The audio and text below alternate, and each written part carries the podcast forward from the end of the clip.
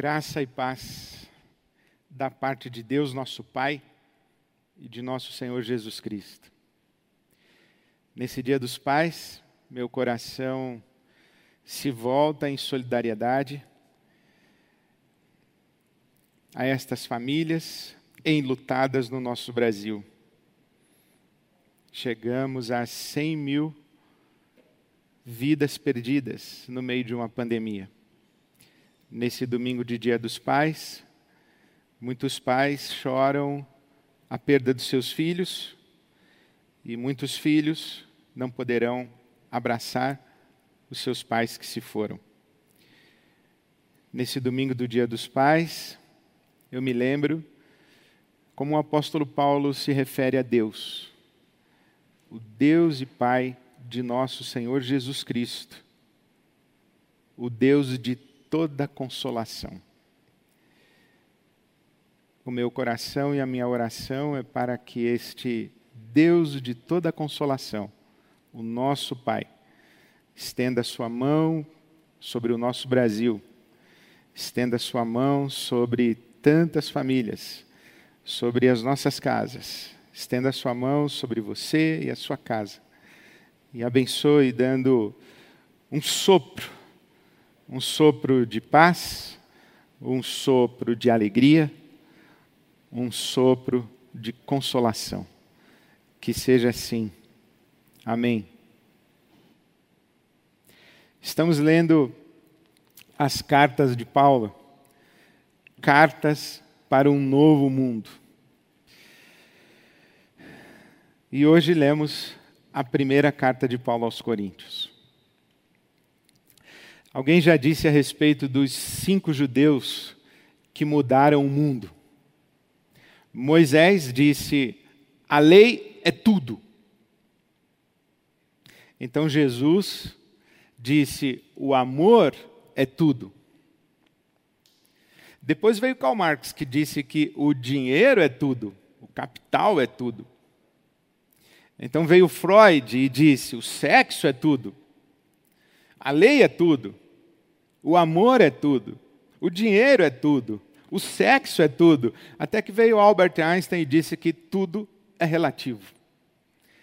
Essa ideia de tudo relativo que Einstein aplica para o mundo da ciência, especialmente aplica para falar desse mundo descrito na física newtoniana, o um mundo como uma realidade geométrica, matemática, temporal, rígida, fixa.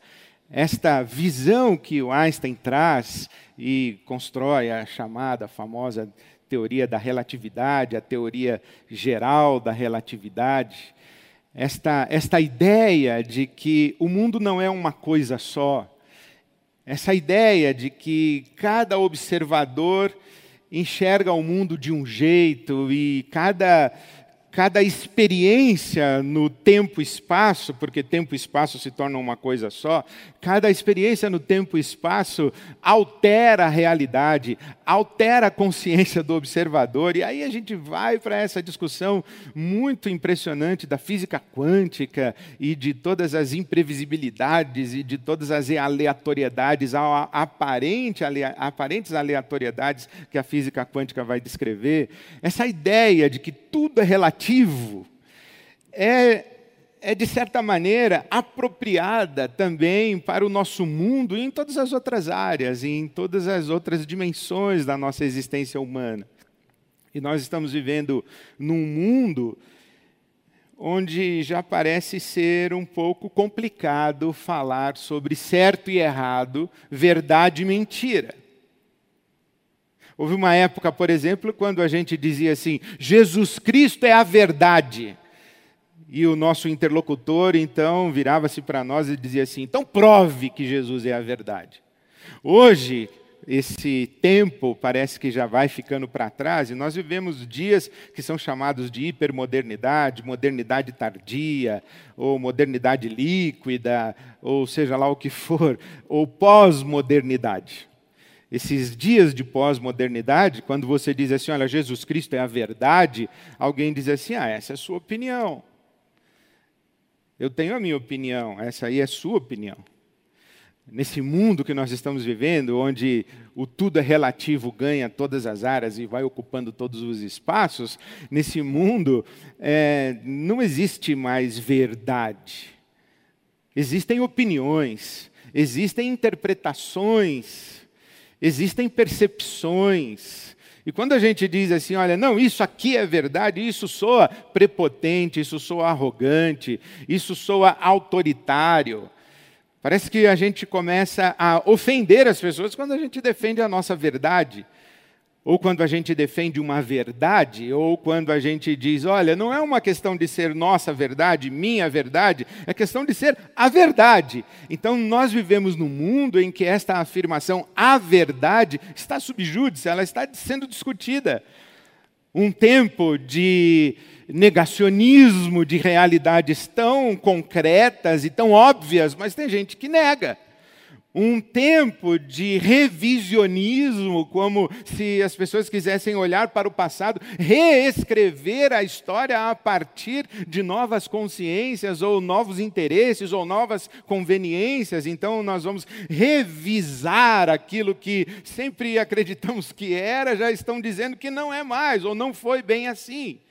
Ou a gente vive um tempo em que as pessoas questionam até aquilo que nós imaginávamos e acreditávamos que já não estava mais sob discussão, como, por exemplo, a Terra é plana. A gente vive dias de terraplanismo e, e a, as verdades objetivas, os fatos, eles, eles perdem a sua força. As versões ganham mais poder do que a própria realidade, as explicações, as interpretações, e, e parece até que a verdade ou a realidade, o conhecimento objetivo do mundo como ele é, é uma questão de escolha, é uma questão de, de opção. Eu vou de cloroquina, você vai de tubaína, e aí a gente, cada um escolhe o que quiser. E o que é o certo? O que é a verdade? Isso transborda para questões de moralidade, quando fica difícil para nós dizermos assim: olha, isso aqui é pecado, isso aqui é errado. Não, é errado para você, é pecado para você, para mim não é. Aquilo que você chama certo, eu chamo de errado, e o que você chama de errado, eu chamo de certo. E isso transborda não apenas para as realidades sociais, culturais, mas vai também para a dimensão da espiritualidade, da religião, e quando a gente diz assim, olha, um, um mundo um mundo global onde a gente tem contato com diferentes tradições filosóficas, diferentes tradições religiosas, diferentes tradições de espiritualidade, a gente começa a considerar muito mais que precisamos dialogar, dialogar e respeitar e dizer: olha, você tem razão em crer o que você crê, eu só creio diferente, e já não existe mais o certo, o errado, o verdadeiro e o falso, existe apenas o diferente. E a gente vai assimilando como se tudo fosse possível, tudo fosse plausível, mas a gente sabe que não é assim. Por exemplo, eu, eu ouvi recentemente de uma religião no sul da Ásia em que, em tempos passados, quando o marido morria, a esposa era sepultada viva, juntamente com ele, por uma crença religiosa. E a gente vai dizer que tudo bem, você pode crer isso daí, não tem problema nenhum. É o seu direito crer dessa maneira. Quando a gente ouve da excisão feminina, da mutilação do corpo da mulher nas tradições das religiões do Oriente, nós vamos continuar mutilando meninas, dizendo que está tudo bem em nome de multiculturalismo ou de multiplicidade religiosa, de diversidade das crenças humanas e que todas elas são válidas. No Brasil, a gente discute, por exemplo, o infanticídio no meio das tribos indígenas que tem esse essa convicção, essa crença ou esse hábito histórico, secular, já séculos, em que uma criança, quando nasce com uma deficiência, ela é morta. A mãe vai ter a criança no meio da floresta e ao, e ao dar à luz a sua criança, examina a criança se ela tem uma deficiência física, a mãe volta sozinha. E a criança fica. Nós vamos dizer que, ok, que tudo bem, isso daí é o seu direito de crer assim. Essa é uma grande questão e um dos grandes dilemas e um dos grandes temas do nosso mundo. O mundo multicultural, o mundo multirracial, um mundo multireligioso, onde essas diferenças não estão mais do outro lado do oceano. Elas estão na mesma classe da escola, na mesma, na mesma sala da universidade. No mesmo condomínio, você tem um vizinho no primeiro andar, um outro no terceiro, um outro no sétimo andar, e existem, no, no mesmo prédio, existem múltiplas expressões de cultura, de religião, de etnia, de moralidade, tudo na mesma rua, tudo na mesma cidade, e não raras vezes na mesma família. Esse, essas, essas misturas culturais, étnicas, religiosas, sociais. Nós vivemos esse mundo. Como é que a gente se porta num mundo como esse? Como é que a gente se, se posiciona num mundo como esse? Principalmente para nós que somos cristãos e temos a nossa tradição de fé baseada num texto sagrado, a Bíblia sagrada, como é que a gente diz assim, olha que Jesus Cristo é a verdade? Que o Evangelho é a verdade? que a revelação de Deus em Jesus Cristo é a verdade. Não é uma verdade possível, é a verdade. Como é que a gente se posiciona no mundo plural, afirmando a exclusividade da fé cristã e do Cristo da fé? Como é que a gente se posiciona? A Bíblia Sagrada nos dá essa trilha. Estudando as cartas do apóstolo Paulo, nós vamos perceber que Paulo, apóstolo, é herdeiro dessa tradição apostólica, por exemplo, de Pedro e João, que dizem o seguinte: que em nenhum outro há salvação. O que quer que seja isso de salvação, a redenção da humanidade, a, a plenitude da vida humana, a restauração da imagem e semelhança de Deus no ser humano, o novo céu, a nova terra, o advento do reino de Deus como realidade histórica, o que você quiser chamar de salvação, há, há respaldo bíblico para a gente chegar nessas definições, mas os apóstolos disseram que aquilo que você chamar de salvação, você só vai encontrar isso em Jesus Cristo. Por quê? Porque em nenhum outro nome é possível ser salvo, não há outro nome, não há nome dado entre os homens pelo qual devamos ser salvos, exceto o nome de Jesus, somente no nome de Jesus. E o apóstolo Paulo, ele, ele é herdeiro dessa tradição, ele faz parte dessa tradição apostólica. É ele, o apóstolo Paulo, quem vai dizer que quando Deus ressuscita Jesus dentre os mortos, Deus faz com que todos os poderes, autoridades, principados, potestades, todos os espíritos dessa era, da, da futura era, deste século, do próximo século, no céu, na terra, debaixo da terra, tudo, Deus, ao ressuscitar Jesus dentre os mortos, Deus coloca tudo debaixo dos pés de Jesus e faz de Jesus o cabeça sobre todas as coisas. Efésios capítulo 1, você lê isso lá, o Paulo dizendo que Jesus é o cabeça sobre todas as coisas. Paulo escreve aos Filipenses dizendo que Jesus recebeu um nome acima de todo nome, e ao nome de Jesus todo joelho se dobrará e toda língua confessará que Ele, Jesus, é o Senhor para a glória de Deus, o Pai Criador. Nos tempos antigos acreditava-se que os deuses, os ídolos, eram todos os deuses e todos os ídolos expressões, manifestações de uma divindade, dessa divindade única maior.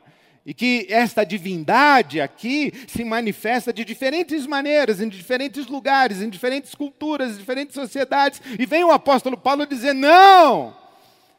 Somente em Jesus, porque nele habita a plenitude da divindade. Somente em Jesus, porque Ele, Jesus, é a exata imagem de Deus, o Pai. É só em Jesus. Ele é o cabeça de todas as coisas, Ele é o nome acima de todo nome. Nele habitam todos os tesouros da sabedoria e do conhecimento. É Jesus, é Jesus, é somente Jesus. Há um só Deus e um só mediador entre Deus e os homens. É Jesus, é Jesus.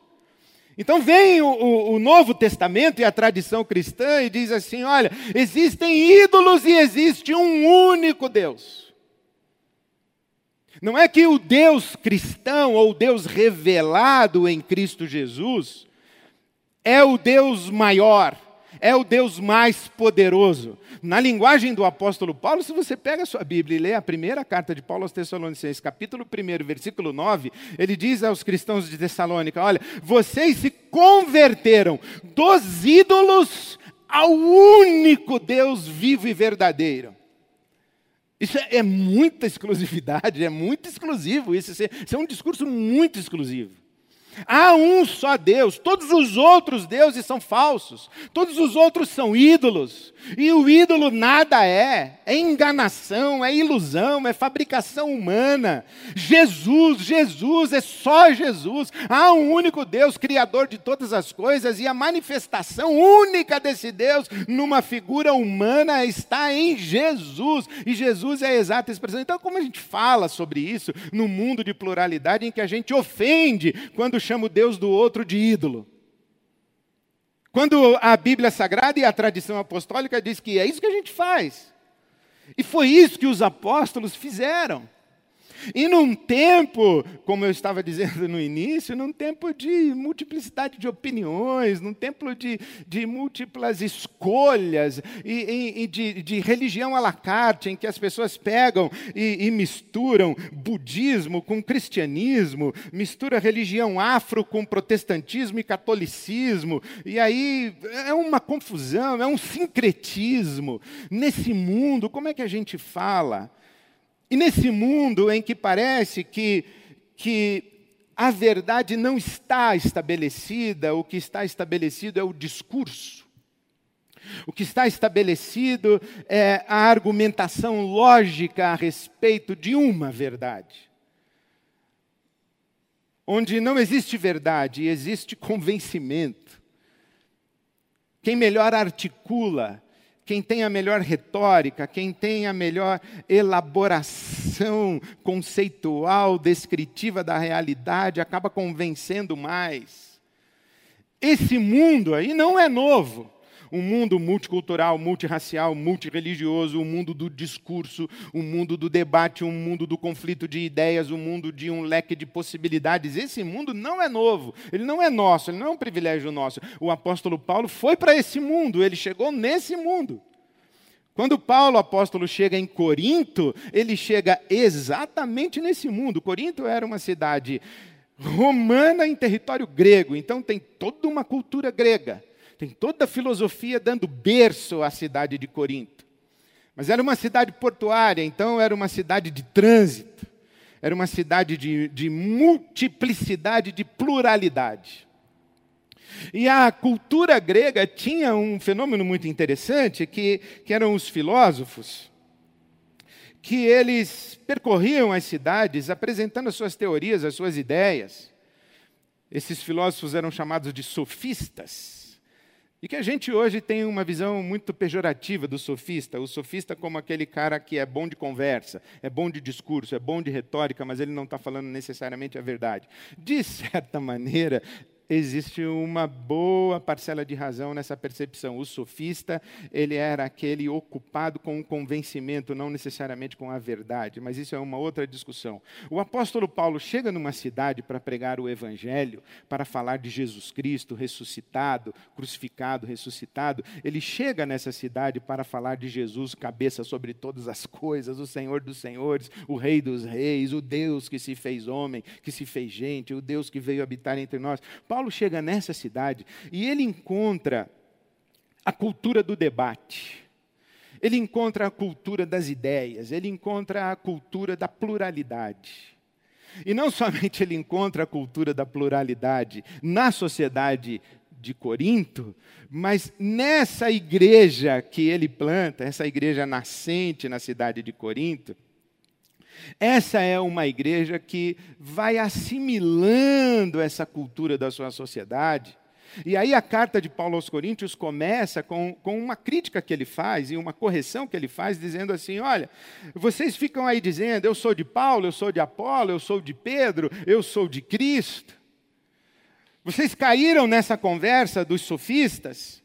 Que ficam debatendo ideias para ver quem tem a melhor argumentação, para ver quem convence melhor, para quem tem a melhor apresentação e descrição da realidade. Vocês pegaram os apóstolos, vocês pegaram Apolo, vocês pegaram eh, Pedro, vocês me pegaram Paulo e também acham que nós estamos debatendo ideias e vocês escolhem em quem vocês vão acreditar, ou o que vocês vão acreditar, ou daquilo que lhes foi ensinado, ou aquilo que, que convém a vocês, vocês também caíram nessa conversa.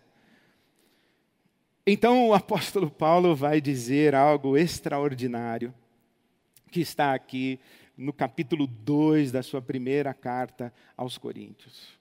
Quando ele chega nessa realidade, quando ele chega nesse contexto, ele lembra a igreja de Corinto a respeito da sua chegada e usa as seguintes palavras: ele diz, Irmãos, quando estive entre vocês, não fui com discurso eloquente, não fui com discurso eloquente, nem com muita sabedoria para lhes proclamar o mistério de Deus Pois decidi nada saber entre vocês, a não ser Jesus Cristo e este crucificado.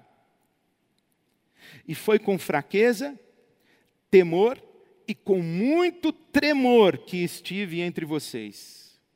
Minha mensagem e minha pregação não consistiram em palavras persuasivas de sabedoria não consistiram em palavras persuasivas de sabedoria, não foi com discurso eloquente. Quando eu estive entre vocês, nada me propus a saber, a não ser Jesus Cristo e este crucificado. As minhas palavras consistiram em demonstração do poder do Espírito, para que a fé que vocês têm não se baseasse na sabedoria humana, mas no poder de Deus. O apóstolo Paulo, ele, ele, ele sublinha uma expressão para essa igreja de Corinto. E ele diz: Eu nada me propus a saber entre vocês a não ser Jesus Cristo e este crucificado. Nada a não ser Jesus Cristo e este crucificado. Eu não me preocupei, não me ocupei em ter um discurso eloquente, eu não me ocupei com a sabedoria do mundo, com a sabedoria humana, e Paulo poderia fazer isso. Mas ele diz: Eu escolhi não fazer, se eu quisesse eu teria feito, mas eu escolhi não fazer, eu me propus a saber apenas a respeito de Jesus Cristo e este crucificado.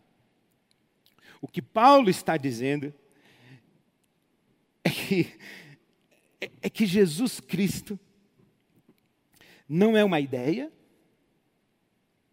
é uma pessoa, e que o testemunho a respeito da pessoa de Jesus é revestido do poder de Deus, não é uma conversa a partir de ideias e lógicas e persuasões, não é uma conversa a respeito de convencimentos, mas é um testemunho a respeito de um fato, de uma realidade, de uma pessoa concreta na história, a própria presença de Deus, e que essa fala a respeito de Jesus Cristo, por mais absurda que seja, é a verdade que penetra o coração e a consciência humana e promove a transformação não apenas de pessoas, mas de culturas, de sociedades, de civilizações.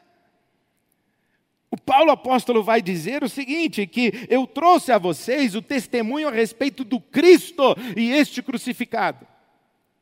E quando ele diz isso, ele fala o seguinte: olha, o que eu trouxe a vocês, ninguém trouxe. O que eu apresentei a vocês, ninguém apresentou. Não passou pela cabeça de ninguém isso que eu falo a respeito de Jesus Cristo. Não passou pela cabeça do grego, não passou pela cabeça do judeu, não passou pela cabeça de ninguém. Isto que o Paulo está falando é, ele, ele diz assim: olha, existe uma singularidade a respeito de Jesus Cristo. Existe uma exclusividade no testemunho a respeito de Jesus Cristo. Ele chega a dizer o seguinte no capítulo 1, versículo 21, que Deus não, não quis que o mundo fosse salvo pela sabedoria mas aprouve a Deus salvar o mundo pela loucura da pregação. E Paulo diz o seguinte: que Jesus Cristo crucificado é escândalo para o judeu, loucura para o gentio, para o grego. Quem é Jesus? Jesus é um, um filho remoto de um povo desprezado e que morreu crucificado, exposto ao escárnio público, condenado como criminoso e morreu da maneira mais vergonhosa.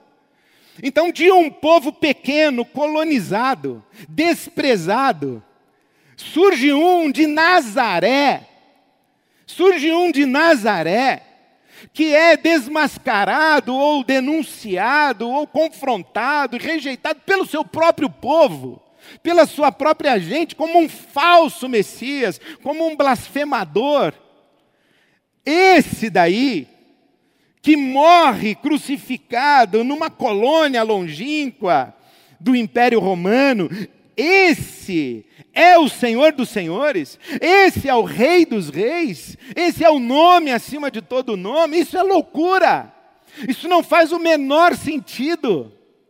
Isso é escandaloso, inclusive para o judeu que esperava o Messias, não para ser crucificado, esperava o Messias que, que destruísse Roma, que enfrentasse César, que, que desse a volta por cima dentro do imperialismo romano e libertasse o povo judeu, do mesmo jeito que Moisés fez isso lá no Egito.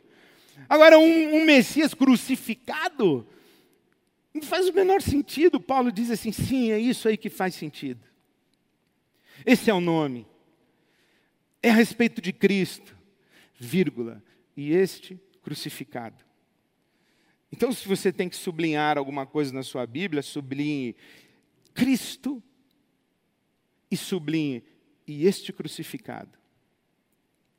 Porque aqui está a singularidade da revelação de Deus em Jesus Cristo. O Paulo diz: Eu não quis saber do Cristo imperial, o Cristo poderoso, o Cristo Todo-Poderoso. Eu não quis saber do Cristo no trono. Eu não anunciei a vocês o Cristo glorioso. Eu anunciei a vocês o Cristo ensanguentado. Eu anunciei a vocês o Cristo crucificado. Porque aí está a singularidade desse Deus. Todos os deuses, todos os ídolos matam e eu vim falar de um Deus que morre. Ninguém falou disso antes. Ninguém falou de um Deus assim. Eu vim falar de um Deus que é amor. E quando Paulo escreveu aos Romanos, ele disse: Nisso conhecemos o amor de Deus, em que Cristo Jesus morreu por nós, quando nós éramos ainda pecadores. Eu vim falar de um Deus que morre. Deuses não morrem, e muito menos deuses não morrem matados por mãos humanas. E aí o Paulo diz assim: olha, eu vim falar de um Deus que, que ele não foi anunciado antes. Isso que eu estou trazendo não está no debate das ideias. Isso que eu anuncio a vocês não está no horizonte da especulação, da racionalidade, da razão, da mente humana. O que eu vim falar a vocês é, é algo que não passou pela cabeça de ninguém. Por isso que o C.S. Lewis, quando ele testemunha a sua conversão, o C.S. Lewis, esse professor de Cambridge, de Oxford, na Inglaterra, professor de, de mitologia medieval, inclusive, o, o C.S. Lewis, quando se converte, ele diz assim: Olha, eu encontrei no cristianismo algo que eu não encontrei em nenhuma outra tradição espiritual, nenhuma outra tradição religiosa. E é tão inusitado, é tão diferente, é tão extraordinário, que eu ouso afirmar que não veio da cabeça humana. E é o que o Paulo fala. É isso que ele diz, eu estou falando do Cristo crucificado. E quando ele fala do Cristo crucificado, ele não está falando apenas de uma realidade, de uma pessoa, de um fato, ele está falando também de um critério. Quando Paulo fala do Cristo crucificado, ele não fala apenas de uma pessoa, ele fala também de um critério. E é nesse sentido que o testemunho de Paulo traz à luz um novo mundo. Que o testemunho a respeito de Cristo traz à luz um novo mundo. O mundo do Deus crucificado. Cristo crucificado. Isto é muito poderoso, porque quando Paulo diz assim: Olha, eu venho dizer a vocês que o Senhor de todas as coisas, o nome acima de todo nome, é o Cristo crucificado. E você lê no capítulo 2 dessa carta aos Coríntios, quando ele fala aqui no versículo 9: Se os poderosos desse mundo soubessem quem era Jesus, não teriam crucificado o Senhor da glória. O que Paulo está dizendo é que quando Jesus é morto, crucificado e ressuscita, ele desmascara, ele expõe ao escândalo, ele expõe ao escândalo e desmascara a prepotência humana, a arrogância humana. E todas as lógicas sacrificiais em nome do amor ao poder todas as estruturas verticais da sociedade, que se sustentam em mecanismos vitimários, que se sustentam crucificando pessoas. Quando Jesus Cristo é crucificado e ressuscita ao terceiro dia, ele expõe dizendo: e agora? Quem é o fraco? Eu, o crucificado? Ou vocês prepotentes que mataram, assassinaram o Senhor da glória, eu estou vivo. E eu mostro a vocês com a minha ressurreição que quando vocês me crucificaram, vocês mataram o Senhor da glória. Vocês abusaram do poder. Vocês se impuseram verticalmente contra um inocente e a minha ressurreição, e eu me entregar a essa morte e me deixar ser crucificado denuncia a impiedade, a crueldade, a maldade, a prepotência arrogante, o orgulho e a loucura de vocês. Então, o Cristo crucificado, ele desmascara os mecanismos vitimários. Por isso que Jesus não é apenas uma pessoa, uma realidade concreta, mas ao oferecer-se como crucificado, ele estabelece um critério de relação no mundo, em que os poderosos todos ficam subjúdice.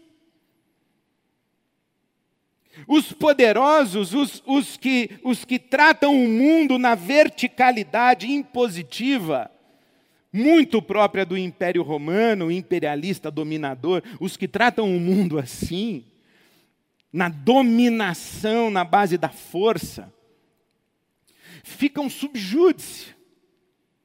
Porque Cristo era o Cordeiro de Deus, era inocente, e a ressurreição prova isso. Então vem o apóstolo Paulo e diz o seguinte: olha, eu não caio na lógica do poder. Eu não caio nessa armadilha de ficar disputando quem pode mais, porque eu anuncio Jesus Cristo e este crucificado. Por isso, quando eu estive entre vocês, eu fui em fraqueza, eu fui com temor, eu fui com temor e tremor. Eu não, eu não fui para demonstrar a minha, a minha potência.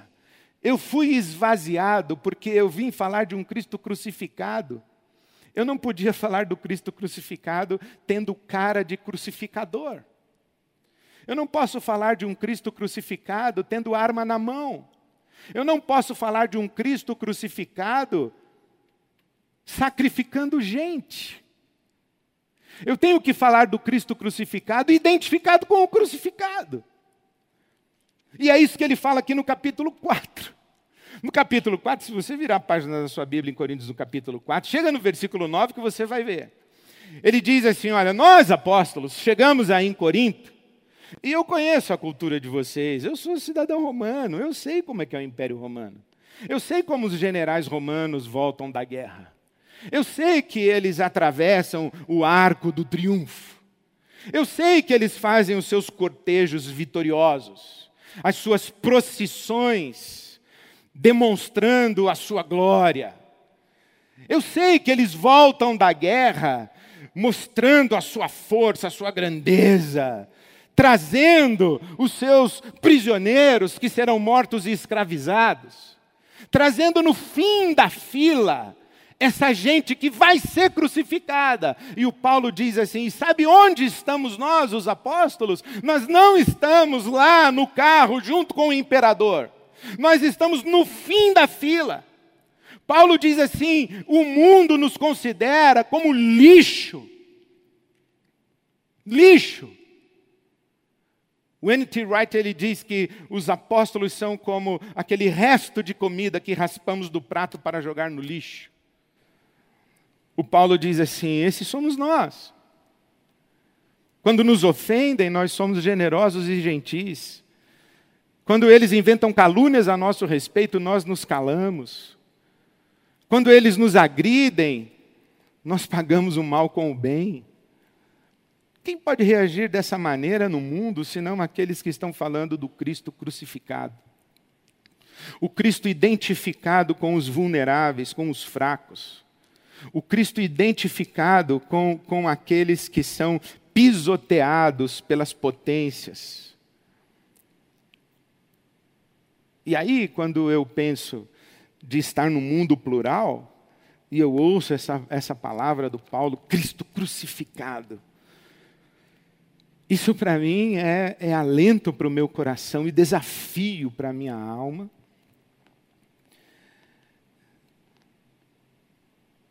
E eu não tenho dúvidas de fé a respeito da autoridade de Cristo. Eu não tenho dúvidas de fé a respeito do fato de ser Jesus quem ele disse que é, e o Novo Testamento testemunha ser ele, o Filho de Deus, morto, ressurreto ao terceiro dia, que está vivo, é Senhor e virá para julgar os vivos e os mortos. Eu não tenho dúvida disso. Eu não tenho dúvida a respeito da necessidade de que toda a consciência humana se converta à autoridade de Jesus Cristo.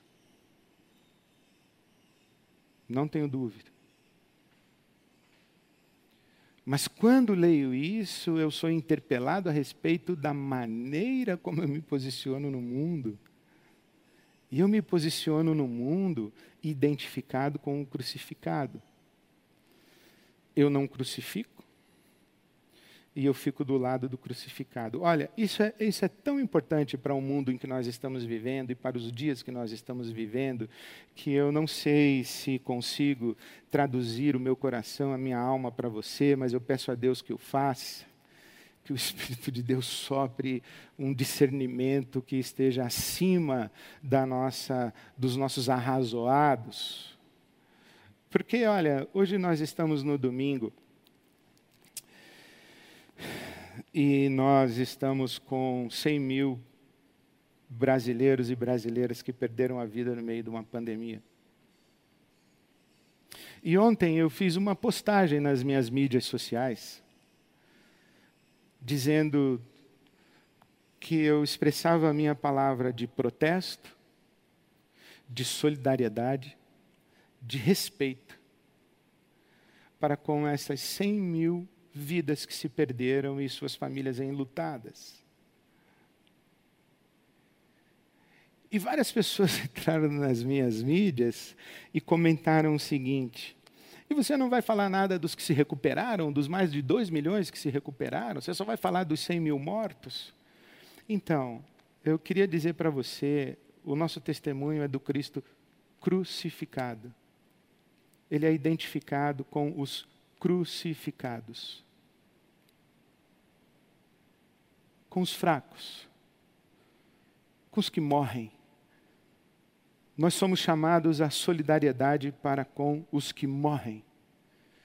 Claro, celebramos a Deus e agradecemos a Deus a vida daqueles que foram preservados no meio de uma pandemia, que se recuperaram, que sobreviveram à Covid. Não resta dúvida. Mas se precisamos nos ajoelhar diante de Deus, é em solidariedade aos crucificados. Você está dizendo, ah, Ed, você acha que as pessoas que morreram são crucificadas iguais a Jesus? Não, não estou dizendo isso. A morte de Jesus é singular, nada se compara a ele. Mas eu estou dizendo que quando nós cristãos nos colocamos no mundo dizendo, olha, nós estamos falando do Cristo crucificado, nós estamos dizendo que estamos identificados com aqueles que morrem, aqueles que na sua fraqueza não têm voz, não têm vez, aqueles que sucumbiram, especialmente num tempo de mortes evitáveis. Lá no início da pandemia eu disse que sofria, mas eu aquecia ao fato de que algumas mortes são inevitáveis, isso é inexorável à nossa condição humana. Mas que nós não podemos, não podemos tratar com naturalidade a morte evitável. E é por isso que nós temos que nos solidarizar com todos aqueles que estão perdendo a sua vida e não deveriam estar perdendo a vida dessa maneira, porque essas suas mortes seriam evitáveis, e nós temos que nos solidarizar com essas pessoas. Ontem faleceu Dom Pedro Casaldáliga, bispo do Araguaia. E eu postei um Rest in Peace, Dom Pedro Casaldáliga. E das múltiplas é, possibilidades para eu referir a Dom Pedro Casaldáliga, escolhi uma de suas frases, quando ele diz: Na dúvida, fique do lado dos pobres. Então entraram nas minhas mídias dizendo: fique do lado dos homens de bem. Novamente, essa discussão de luta de classe. Eu quero dizer para você: o evangelho que me alcançou, me interpelou, é a respeito do Cristo crucificado. Sim, eu fico do lado do pobre, do miserável, do fraco, da minoria. Eu não quero um país que tenta invisibilizar as minorias. Eu não quero um país que acha que defender direitos humanos é coisa de vagabundo, de gentalha, é coisa de defender bandido. Não, eu quero um país que respeite direitos humanos, especialmente da, do contingente imenso da população brasileira, que tem os seus direitos aviltados, atropelados pela truculência de uma sociedade meritocrática, racista, machista, misógina então, quando eu leio o apóstolo Paulo dizendo Cristo crucificado, eu me identifico com os que estão sendo crucificados. Mas mais do que isso, quando eu leio que Paulo está falando a respeito do Cristo crucificado, eu não estou apenas me identificando com os, os, os órfãos, as viúvas, os idosos, as crianças, as minorias que estão sofrendo. E não estou apenas olhando com um olhar profético de denúncia aos poderosos prepotentes que sacrificam e crucificam para que se mantenham no poder e sustentem os seus privilégios. Eu não estou apenas fazendo isso. Porque eu não estou dizendo, olha, eu tenho a verdade aqui, você tem que ser que nem eu, você tem que acreditar como eu acredito. Não, não é isso que eu estou dizendo para você. Eu estou dizendo que eu acredito assim, me identifico com o Cristo crucificado, mas eu também me coloco sob o critério do Cristo crucificado. Porque o Cristo crucificado é um critério. E o Paulo apóstolo vai dizer que o Cristo crucificado é é o poder de Deus manifesto. E quando o poder de Deus se manifesta, os ídolos se dissolvem. Quanto mais Cristo, menos mito. Quando o poder do Cristo crucificado se manifesta, e isso atravessa linguagem de sabedoria, discurso bem articulado, teorias e debates de ideias, o Cristo crucificado, quando ele é testemunhado do jeito crucificado, por que eu estou dizendo isso? Porque eu, como cristão, eu não digo assim, olha, eu tenho a verdade, eu aponto para Jesus como verdade, eu digo, olha, eu também me submeto a essa verdade aqui. Eu também me coloco sob o juízo dessa verdade aqui, desse Cristo crucificado. Por quê? Porque eu não posso levar Cristo crucificado da perspectiva do poderoso que impõe. Eu digo, o mundo não precisa de mais religião, o mundo precisa de Jesus Cristo e de Jesus Cristo encarnado nos seus. A beleza do Cristo vista nas cartas vivas que são os seus. E essas cartas vivas, elas são expressão e elas carregam o poder de Deus. É isso que Paulo fala. Eu não, eu não tive sabedoria humana, mas para que a fé de vocês se baseasse não na sabedoria humana, mas se baseasse no poder de Deus. Então, quando nós testemunhamos a respeito do Cristo crucificado, nós testemunhamos do jeito crucificado, não do jeito do poderoso, não do jeito impositivo. Então, quando eu falo, o mundo não precisa de mais religião, precisa de Cristo. O que, o que você quer dizer de religião? Religião é esse conjunto de dogmas, é esse conjunto moral, é esse conjunto de ritos, quando eu digo, olha, a minha moral é essa, a minha doutrina é essa, o meu rito religioso é esse, e se você não faz do jeito que eu faço, você não tem Deus. Isso é impor religião. Agora, quando eu digo assim, olha, eu estou trazendo a você um testemunho a respeito do Cristo crucificado, e eu venho a você com o Cristo encarnado em mim, mas eu venho a você também como crucificado, porque eu me coloco debaixo desse critério do crucificado. Eu não posso ser prepotente, arrogante. Eu não posso ser vertical.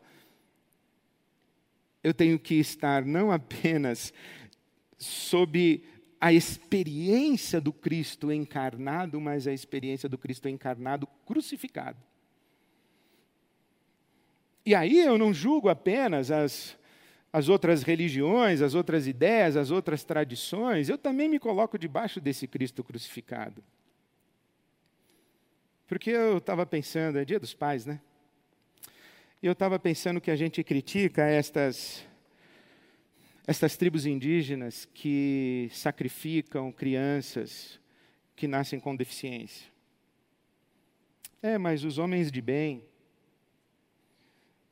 cristãos, crentes, evangélicos, eles também abandonam suas mulheres quando seus filhos nascem com necessidades especiais. Eles também matam as crianças. Eles dão as costas para as crianças e vão embora. Porque eles não querem viver a experiência do Cristo crucificado, eles querem viver a experiência do Cristo exaltado. Eles não querem viver a experiência da solidariedade com o fraco, com o vulnerável, com o necessitado, daquele que carece do nosso cuidado, do nosso sacrifício, da nossa renúncia. Então eu também me coloco diante do Cristo crucificado e pergunto para ele quais são os lugares de potência, de privilégio, quais são os lugares de riquezas que eu ocupo e que, que experiência de Cristo tão confortável eu tenho no meu mundo.